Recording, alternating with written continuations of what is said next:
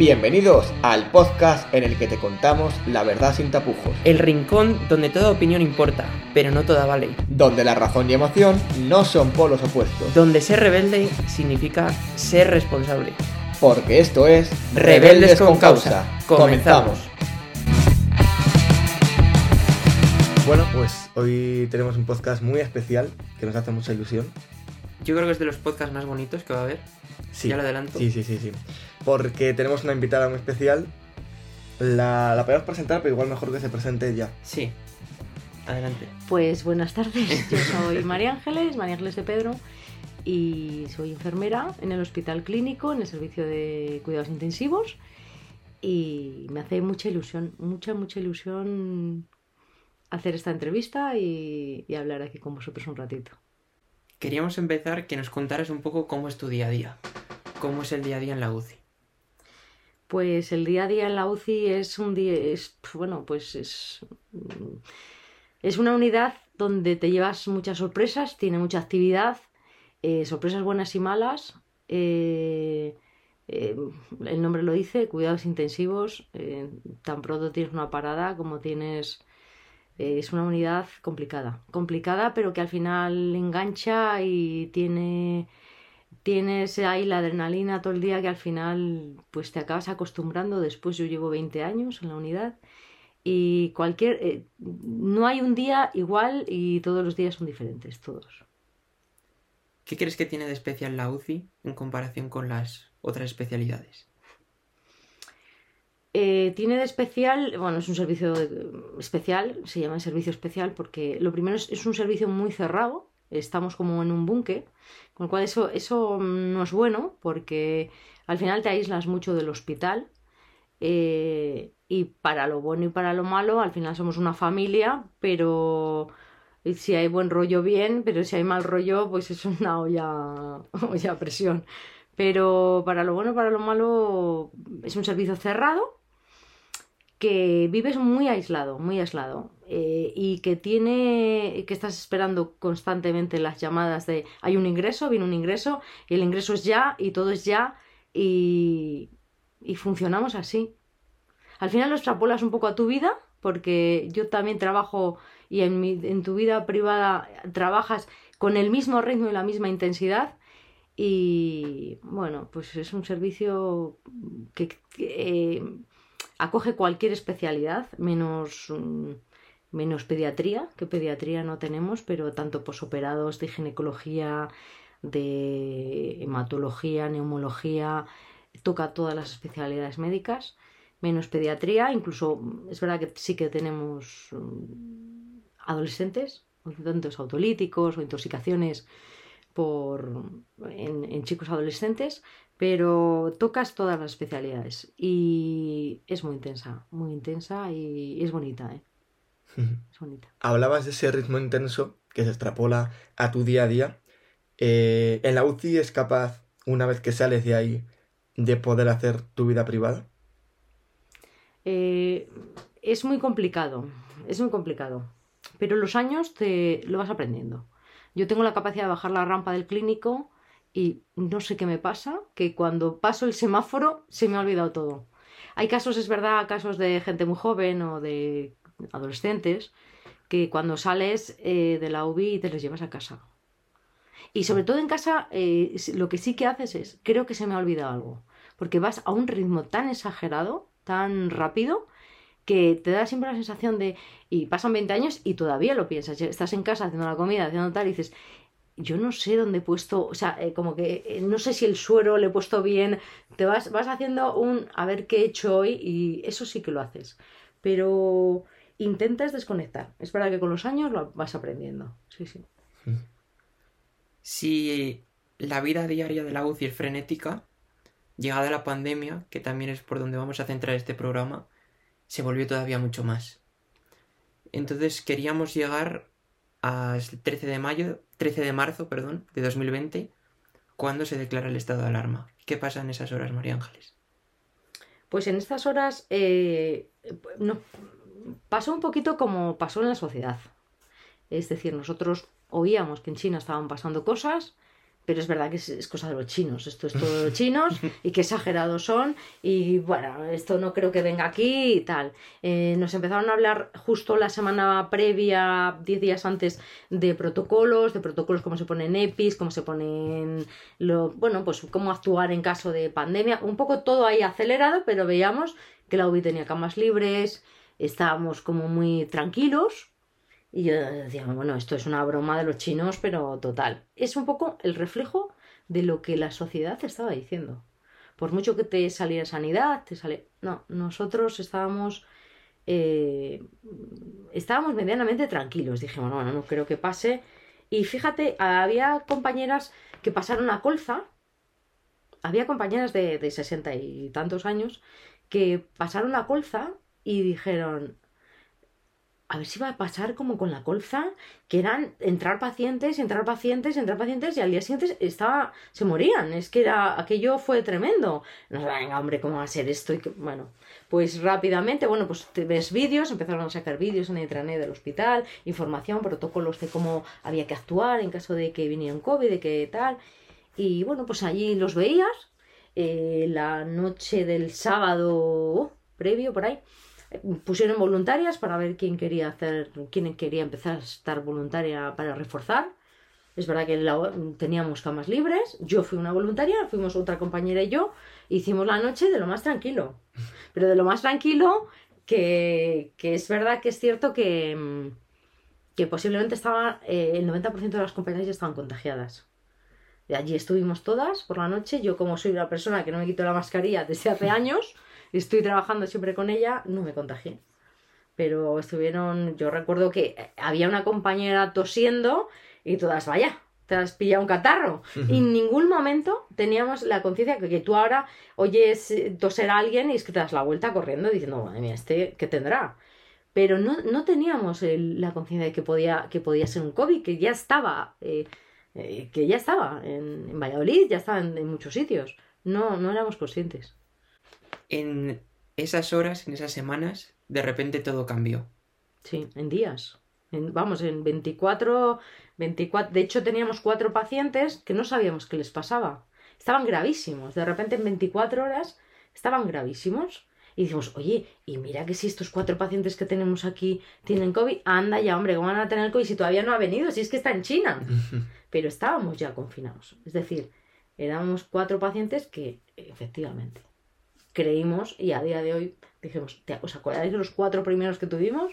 Esos cuatro primeros que bajaron todos el mismo día, pum, pum, pum, pum, todos con la misma sintomatología, pero no, y no mejoraban, no mejoraban, pues lo que era un COVID, COVID.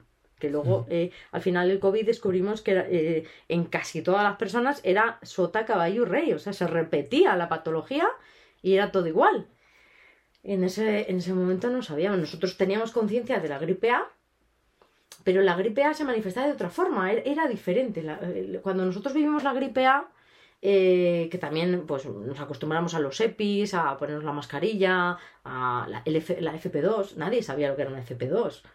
Y cuando llegó la gripe A nosotros estábamos medianamente acostumbrados, pero bueno, podíamos tener media UBI, ¿no? Con gripe A, gente joven y luego que evolucionaba muy mal, muy mal, pero luego rápidamente se recuperaba. Pero es que el COVID era una cosa ¿Qué pasa? Que bajaron cuatro personas y estaban mal.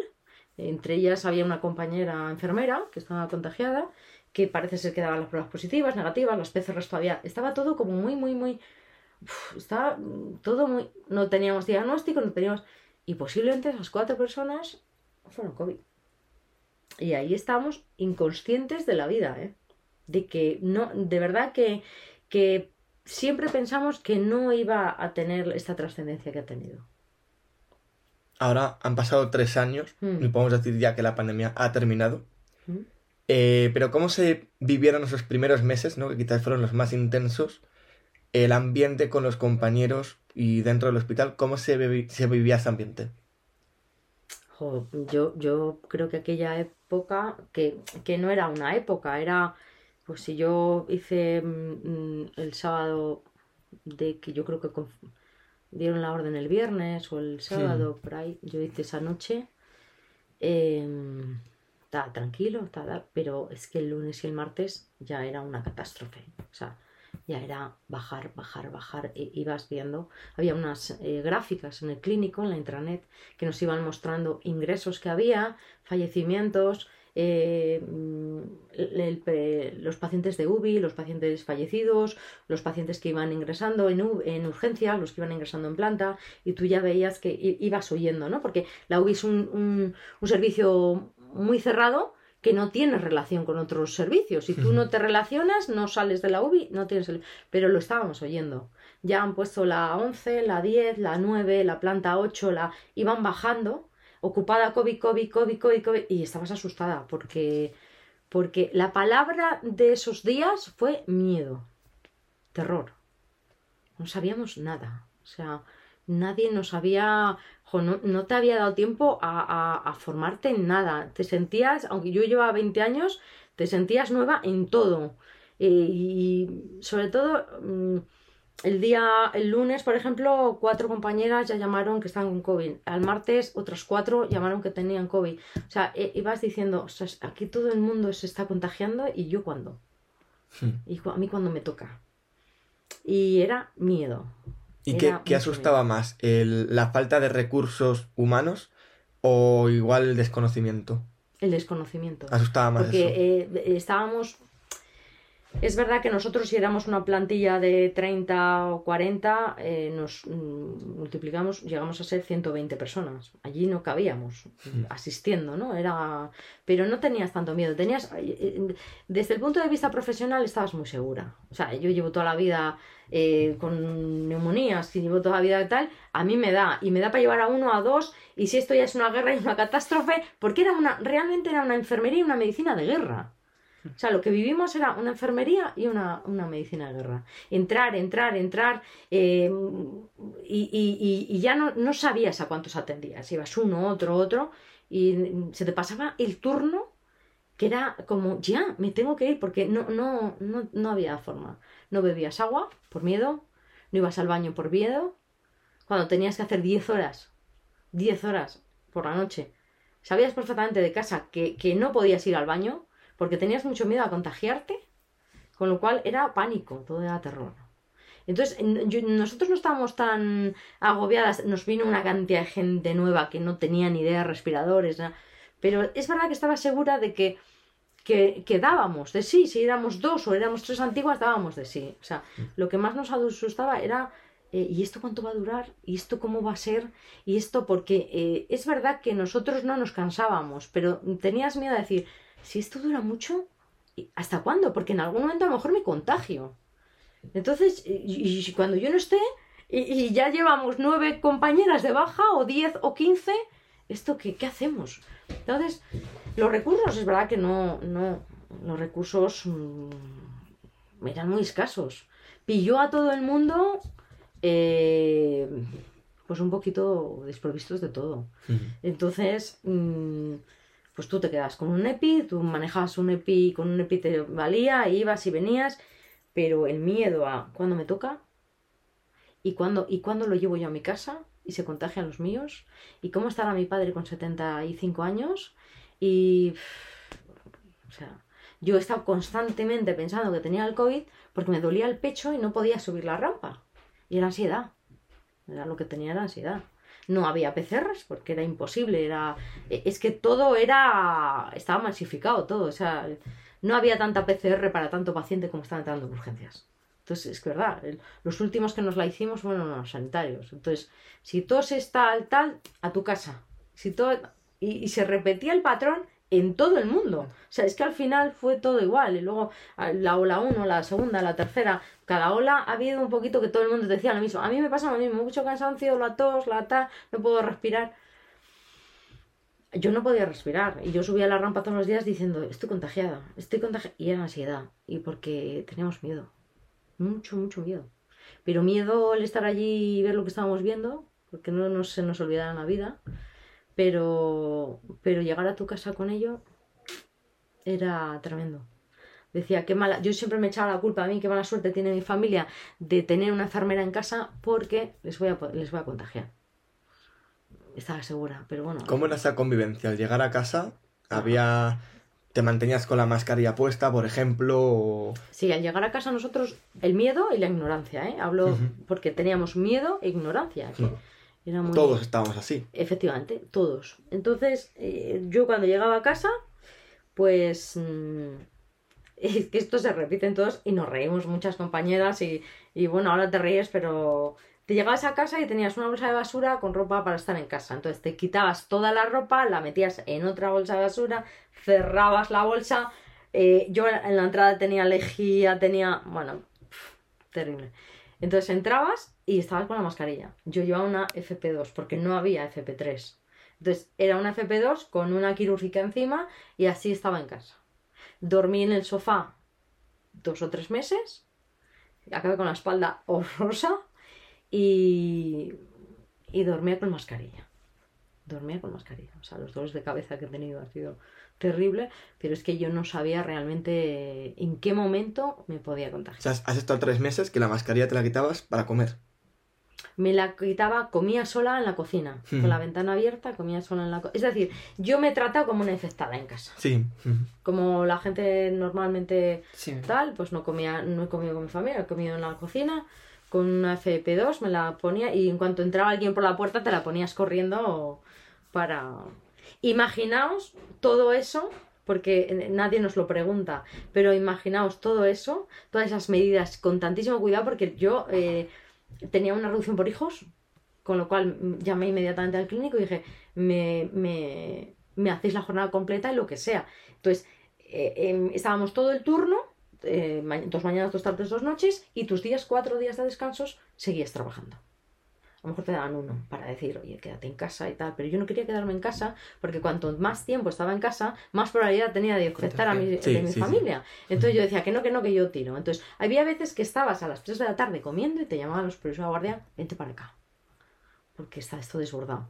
Entonces tú cogías y ibas.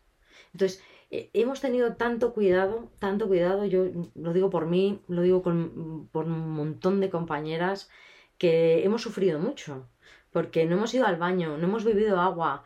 Yo tenía terror a quitarme el EPI, a quitarme tal para beber agua, que cuando abren y ves los botellones, o sea, para nosotros, a nosotros nos cayó aquello, o sea, dijimos, Dios mío, ¿qué es esto? Ahí realmente fue cuando más ansiedad hemos pasado los sanitarios. ¿Sentisteis abandonados más allá de lo que es el componente vocacional? No, nos sentimos... Eh, era una sensación Traicionados a la vez. Con el cuidado que hemos tenido, sin viendo que no había camas para todos, que no había camas para todos, que se montó un hospital en la feria de muestras, que se montó un hospital en el gimnasio de rehabilitación, que no había, que tú veías como el hospital se llenaba entero de COVID, que la gente eh, daba igual, 30, 40, 50, que 60, que 80 ya no, porque 80 ya no venían, porque ya no había hueco para los de 80. Pero cuando veías todo eso y veías morir a tanta gente, Luego ver que, me acuerdo que fue en julio, abrieron, pues en junio, por ahí fue, julio, que en agosto aquello fue un despipote en playas, en tal. Dices, esto no, ha, esto no ha valido de nada, de nada. Viene la segunda ola, caemos otra vez y el personal sanitario está pelín enfadado. ¿Por qué? Porque se le ha reconocido mucho. Nos han reconocido los aplausos, eh, los aplausos a las 8 mm. de la tarde, nos han reconocido el precio príncipe de Asturias, nos han a la Concordia, nos han reconocido muchas cosas que, la verdad animaban mucho y la verdad es que decías, si es que estoy aquí para esto, no tienen que agradecérmelo nadie. Pero llega luego, abren y pasa esto y dices, ¿esto qué es? Esto es que hay que tener sentido común. Es como si dices, eh, atiendo a personas eh, por hasta de toro y atiendes a un millón pero abren otra vez y sueltan toros. Y dicen, oye, por favor, tened cuidado, ¿no? Que ya sabemos más de la enfermedad, que ya sabemos cómo, que es con una mascarilla, que con una mascarilla no te contagias. No había forma de mascarilla. Y ahí sí que nos sentimos mal. En la segunda ola fue mucha tristeza. Yo tenía una tristeza tremenda. Con la tercera ola ya estabas pelín enfadada. Con la cuarta ya decías, mira, el que venga por la puerta es porque le da la gana. Porque ya es que ya sabemos, ya tenemos conocimiento, ya sabemos de qué va esto, ya sabemos que puede pasar algo y que te puedes contagiar y que... Pero, jolín, te están poniendo la mascarilla obligatoria, te están tal... Vale, que te contagies ahora mismo es normal, porque ahora está habiendo un repunte de, COVID.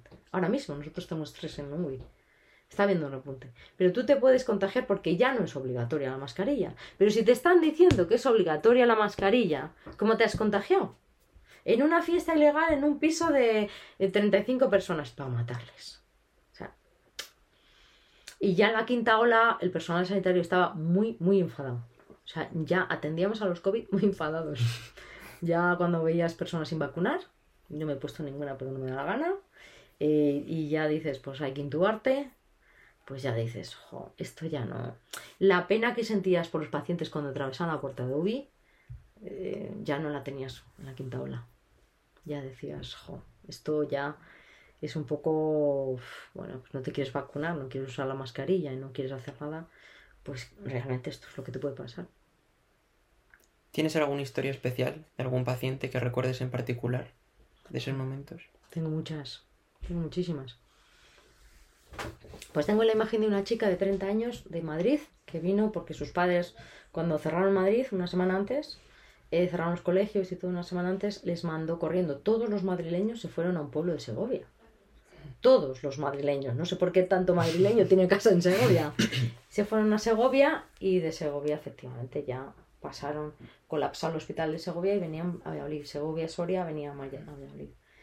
Entonces yo recuerdo a esa chica que tuvimos a su madre y la recuerdo que la dejamos entrar, estaba cerrada, las subis de toda España estaban cerradas y nosotros los abrimos pusimos un EPIs a las familias para que se despidieran. Entonces, la chica despidió a su madre en la UBI porque se estaba, se estaba muriendo y me dijo, ahora me bajo a la REA porque tengo a mi padre y también se está muriendo. Y entonces aquello, y se nos desmayó, se desmayó. Sí, sí, Y aquello dices, hostia, me quedo sola. O sea, como un bicho así de repente me ha dejado sin padre. de un día para otro. De un día para otro. Y, y así fue. También tengo un chico de Valencia, Javi, que le tengo muchísimo cariño, que luego he mantenido contacto con él, 40 años, dos niños gemelos de un año. Y vino, yo recuerdo a Javi que vino, unas gafitas de alto flujo, respiraba un poco fatigado, neumonía bilateral, el chico un poquito apurado, pero ahí le tenías signo, en la, en la, era curioso porque estaban todos malísimos, y tenías a Javi con un ordenador y con el móvil hablando con su familia y decías, puff, a ver qué tal este chico, a ver qué tal, a ver si se libra y tal. Y al día siguiente cuando llegabas, pues intubado, pronado, con ESMO, fue tremendo lo de aquel chaval. Y recuerdo que cuando se despertó, pues le enseñamos un vídeo de que sus niños habían aprendido a andar. Y dices, jo. Y el chico lloraba. Y aquel chico fue como muy le hicimos mucha videollamada, mucha con los niños, porque no dejó de, claro, ver crecer a sus hijos con... y se salvó, ese chico se salvó y... y, y tiene que dar gracias a Dios, porque aquel chico estuvo muy malo. Y bueno, muchas historias, muchas, muchas, que, que lo recuerdo y, fíjate, te emociona mucho. Es como que lo hemos borrado los sanitarios. ¿eh? Sí, Yo creo que todos. Todos. Más vosotros. Todos. Yo cuando me dijiste, vamos a hablar del COVID, dije, sí. Otra vez del COVID. ¿Por qué no borramos esa palabra? No, es como que la quiere, es un trauma. Para protegerte lo eliminas. Efectivamente, es un trauma. Es una época eliminada que es 2019-2023. Yo digo, cuando esté en una residencia de ancianos y demenciada, hablaré del COVID. o sea, viviré aquella etapa como una etapa que no cerré, y que y mira que nos preguntáis y, he tenido más opciones de alguna entrevista del COVID y hablas del COVID y y no que, lo queremos olvidar lo queremos olvidar pero pero yo creo que no hemos pasado capítulo nadie nadie nadie por lo menos de Ubi yo creo has hablado antes de dejar entrar las familias de dejar vivir el duelo eh, crees que con la pandemia se recuperó ese componente humano que se venía. No. No, no, no. Yo tengo una jefa de servicio que viene de un hospital de Ibiza con que entran hasta los perros. O sea, deben de hacer terapias con perros, con animales. Y, es verdad que con el COVID, es que yo también entiendo, ¿no? A, las administraciones y a la sanidad, pues no sabemos, es algo desconocido, presentamos todo. Ojo, es normal. Pero, pero, ¿y el duelo? O sea, unos padres que ves salir por la puerta y que ya no sabes porque ya eh, es que ya no, no podías ir a verles al hospital. A lo mejor estaban un mes, dos meses, tres meses y no podían verlos. Entonces, eh, nosotros sí, nosotros, seguridad les iba a recoger la puerta, nuestra jefa de servicio todo lo posible para, para mm, la familia de tal está en la puerta, les subes, se ponen un EPI y les dicen adiós. Ahora, las medidas que teníamos eran tremendas. Les poníamos un EPI, les, les metíamos dentro del bosque y les decíamos, tres metros no te arrimes a él. Porque no sabíamos. Realmente no sabíamos si, era, si de contacto tenía, como estábamos todo el tiempo con el gel, con los guantes, con tal, no te arrimes a él, pero, pero dile lo que tengas que decirle, ¿no? Y yo creo que era una forma de con todo esto que está pasando y esta desgracia de que se te vaya un familiar en una época COVID, que aquí en Valladolid medianamente lo hemos tenido controlado, pero en Madrid eh, no, sabían ni, no sabían ni en qué hospital tenían el cuerpo de sus familiares. O sea, yo tengo conocidos en el pueblo que me cuentan que estuvieron dos días para localizar dónde estaba el cuerpo de su padre, porque no, se, no daba tiempo a identificar a, a la gente a lo mejor tardaban dos días y decían, están el 12 de octubre, está en La Paz, están... y ya iban. Entonces, y luego pasar los entierros que han pasado en soledad, porque no se podía ni... ni no, yo creo que no podía haber un máximo de 10 o 12 personas en un entierro. Entonces nosotros lo que hicimos fue eso, fue meterlos con un EPI y despedirse. Y ya bastante desgracia tienen de, de perder a un familiar en una época COVID que el, trato humano es que lo pierdes, o sea, mm, para nosotros son personas, y uno y otro y otro y otro, pero para ellos es su padre y su madre. Si nos ponemos en, la piel, dices, madre mía, mm, yo necesito despedirme, necesito verle. Y, había gente que por miedo no quería, ¿eh? no quería entrar, porque no, no, sabía si iba, si iba a contagiar o tal, pero no se contagió nadie, nadie, o sea, Después, con los COVID, las segundas olas, terceras y cuarta, que aconsejábamos, eh, tenía mucho delirio los pacientes cuando les eh, venían aterrados de la planta. O sea, yo lo que más recuerdo de estos pacientes que entraban por la puerta era la cara de terror.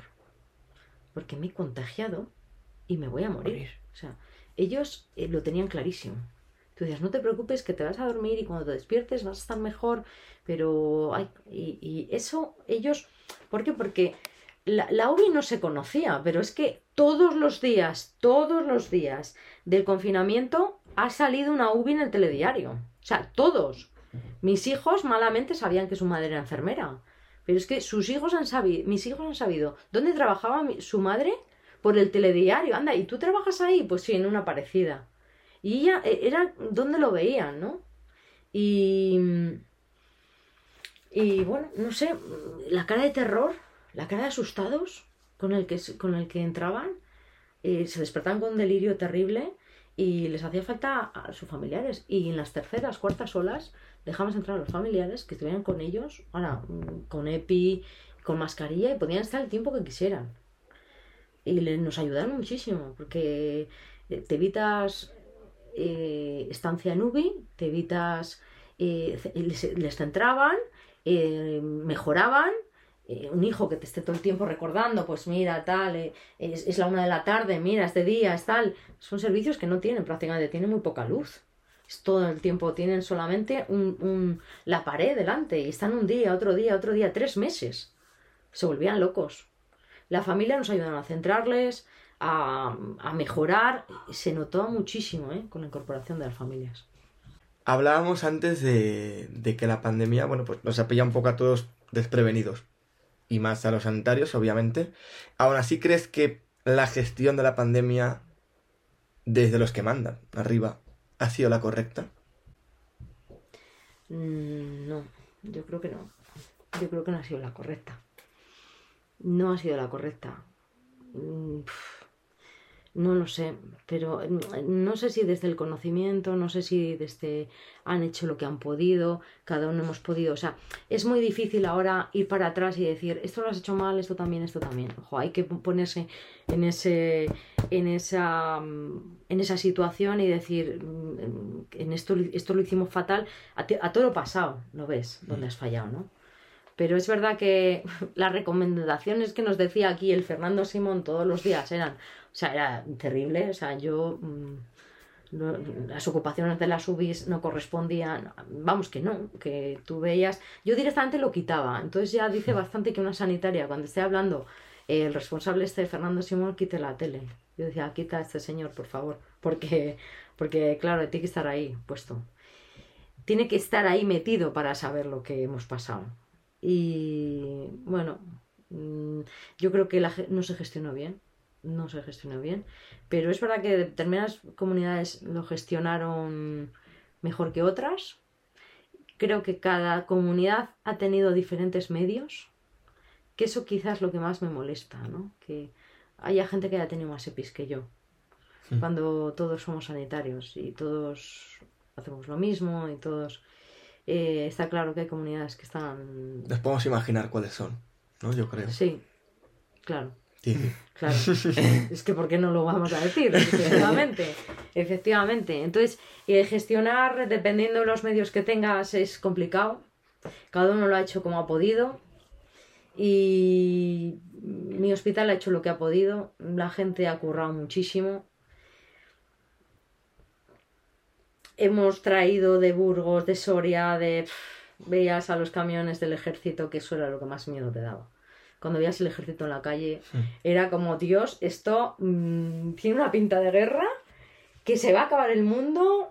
Yo recuerdo a las 7 de la mañana ir a trabajar, siete y media, y tener un coche de la patrulla de la municipal detrás de mí diciendo que dónde iba. Y dices, Dios, qué miedo. Esto da mucho miedo. Mucho miedo porque no sabías lo que iba a pasar. Entonces, cada uno lo ha gestionado como ha podido. A mí sí que me ha molestado el tema EPI, el tema... Sí que me ha molestado. el tema de la humanización, eh, hemos hecho todo lo que hemos podido. ¿eh? De verdad, creedme que no han muerto solos. Que va. Todos han muerto con su enfermera, con su agarrando en la mano. Eh, de verdad que la gente ha hecho hemos utilizado teléfonos propios para hacer... Eh, te asustaba, ¿eh? Porque decías, si saco el teléfono, se me va a pegar aquí el COVID y me voy a ir a casa y le va a cogerme el niño. Y, o sea, es que te hacías unas... Mm, de verdad, unas paranoias terribles. Pero hemos utilizado el teléfono para hacer videollamadas, para hacer llamadas. Los médicos han currado un mogollón, igual que nosotros. Y siempre tenían un momento del día, aunque fueran las 10 de la noche, para llamar. O sea, ellos dijeron, todos los días se a las familias, aunque sean las 10 de la noche. Pero se les llama y se le habla y lo que necesiten saber, conocer y, tal. Y yo creo que hemos hecho todo lo que hemos podido. Hemos metido a gente para que se despidiera a sus padres. Hemos... Mm, mira, yo recuerdo a Javi que se despertó, ya después, ah, lo de Javi fue un milagro, ¿no?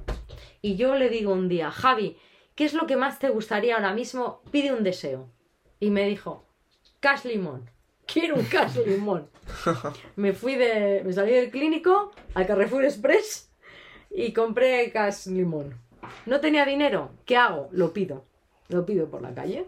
Entonces no había nadie por la calle porque estábamos confinados. Entonces conseguir ese, ese euro para decir a una persona, oye, mira, necesito comprar un cash limón a un paciente que está en la UBI. Pues ya ves tú, eso era como toma. Entonces le compraron el castimón y se lo bebió. Y le supo. Te quiero decir que hemos hecho tantas cosas, tantas cosas que dices, bueno, pues. Pero ahí te quedan, ¿no? Ahí le quedan al paciente, ahí te quedan a ti, la conciencia de que has hecho lo que has podido y el trabajo hecho. Punto. ¿Se ha aprendido algo de la pandemia? ¿Habéis sacado lecciones? Yo creo que sí. Hemos sacado muchas pero no sé si volviera a pasar, se volvería a repetir. Porque es que somos animales que tenemos que tropezar 25 veces con la misma piedra. Entonces, eso nos lo dio la primera ola, la segunda, la tercera, la cuarta y la quinta. Y todavía seguimos. Entonces, hemos aprendido mucho, la experiencia ha sido tremenda. Y lo que hemos aprendido, lo que yo creo, creo, es que esto se puede llegar a repetir cada 5 o 10 años. Entonces tenemos que estar preparados para estas pandemias. Porque la globalización del mundo, o sea, que, que aparezca un bicho como haya sido en China y en dos, tres meses esté en todo el mundo, porque no nos quedamos quietos, nos movemos mucho. Entonces la globalización y, lo que es, eh, pues como está ahora el mundo, eh, es para pensarse si un bicho sale en Australia, en cuestión de una semana y media puede estar en Estados Unidos y contagiarse por todo el mundo. Y ha sido una de las pandemias, mm, creo que no ha habido tanto muerto como ha habido en las anteriores, pero no me sé las cifras. El, otro día sí que las miré y tal, pero em, ya te digo, con el tema COVID em, lo aparto, digo, Dios, vamos a, vamos a... Pero esto a primeros del siglo pasó, eh, pasó la fiebre, la fiebre española, no aprendimos nada porque volvió a pasar lo mismo y hubo varias, varios brotes. Eh, nos ha pasado con el COVID, nos pasó con la gripe A. Nosotros ya con la gripe A ya lo, ya lo teníamos, ¿eh? en la UBI ya lo habíamos palpado esto. Pero esto ha sido a lo bestia, ¿no? entonces tenemos que pensar que todo esto... Em, lo primero, tener mucho cuidado con los bichos y los animales. Todos estos países que comen tantos bichos de animales que se mezclan, o sea, esto es espantoso y que todo esto al final lo que hace es que se puede llegar a repetir en 10, 15 años o 7 años o 5 años otro bicho.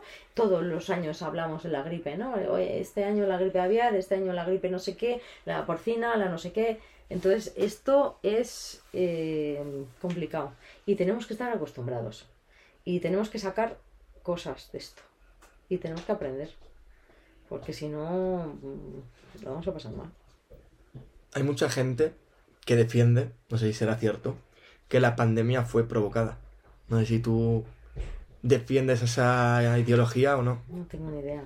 Yo no lo sé. Yo, desde mi punto de vista, puedo llegar a pensar que esto es un bicho de laboratorio que se les fue de las manos. Puedo llegar a pensar. No creo que haya nadie en esta yo soy religiosa, eh, entonces mm, no creo que haya una mente humana que pueda llegar a haber hecho esto porque ha querido. Es decir, tantos millones, tantas millones de muertes porque a alguien se le haya antojado mm, hacer esto. Yo no, de verdad no me entra en la cabeza. Pero sí que puede ser, um, porque es verdad que no hay transparencia, con este tema no ha habido transparencia en China, ni la va a haber nunca, son chinos, y no han dejado entrar, no han dejado investigar, todo lo han borrado, entonces esto ya suena mal. Al sonar mal, mm, pues no sé qué vas a pensar, pues que puede ser que esto se les ha escapado de las manos por, porque habrán tenido algún problema, yo qué sé, de seguridad de, en, algún en algún laboratorio y haya podido pasar esto. Lo bueno fue que se unió mucha gente, que la gente, em, analizando toda esta situación COVID, desde un punto de vista de la UBI, ¿no? De cuidados intensivos. Para nosotros el COVID fue, para nosotros el COVID fue eh, un producto de marketing. Gracias al COVID se conocieron las UBIs. Gracias al COVID eh, se, se, conoció un poco al sanitario, al, que cuida, al de cuidados intensivos. Bueno, pues se conoció un poco más las UBIs. Pero esto ha sacado muchas vergüenzas. El COVID ha sacado muchas vergüenzas sanitarias. Quizá no estamos en la mejor sanidad del mundo, la española. Hay muy grandes profesionales, muy, muy buenos. Pero a lo mejor nos falta un poquito más. Porque cuando ha pasado el COVID eh, ha sido justo el efecto contrario la sanidad está muy mal vista, el sanitario es un jeta, entonces hemos pasado del amor al odio en muy poco. Y eso no es bueno. La imagen del sanitario se ha deteriorado mucho. Y bueno, pues aunque aunque aunque esto no sabemos de quién es culpa, si de las administraciones, de quién, pero hay que contratar más gente, hay que formar más a la gente eh, cuidados intensivos tiene que tener más especialidad en enfermería. Hay que contratar más médicos y no puede ser que estemos formando a, profesionales, a mires, que se forman y se van al extranjero, porque es que esto, es una vergüenza. Entonces primaria está colapsada, está destrozada, urgencias y la UBI, que hemos hecho servicios que nos hemos quejado muy poco, es decir, hemos salido mucho de que hemos estado ahí tal y cual, pero nos hemos quejado muy pocos, pero es que eh, trabajamos muchísimo y necesitamos más gente, necesitamos más mano de obra.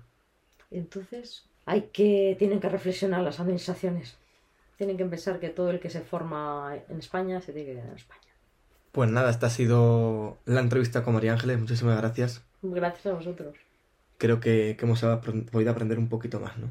Mucho más. Y, y tomar conciencia lo que decía María Ángeles, que esto ha sido un episodio de nuestra historia, pero que hay que poner medidas para evitar que se pueda volver a repetir. Efectivamente. Parece que fue ayer cuando se paró el mundo. De pronto, todo lo que conocíamos pareció desvanecerse por momentos y nos dimos cuenta que algo tan pequeño como un virus era capaz de hacer volar por los aires la normalidad de nuestras vidas.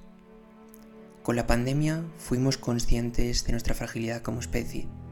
Parece que hemos querido olvidarlo, pero un 31 de marzo de 2020 murieron 849 personas en nuestro país, con nombres y apellidos, familias, sueños e ilusiones. Resulta inaudito cómo aceptamos que en un solo día murieran 350 personas durante semanas, ola tras ola, día tras día. Y mientras tanto, por salud y no por capricho, fuimos confinados. Olvidamos lo que era reunirnos con nuestros amigos y familia, el tocarnos, el abrazarnos y disfrutar de todos esos pequeños momentos que hasta entonces no habíamos valorado.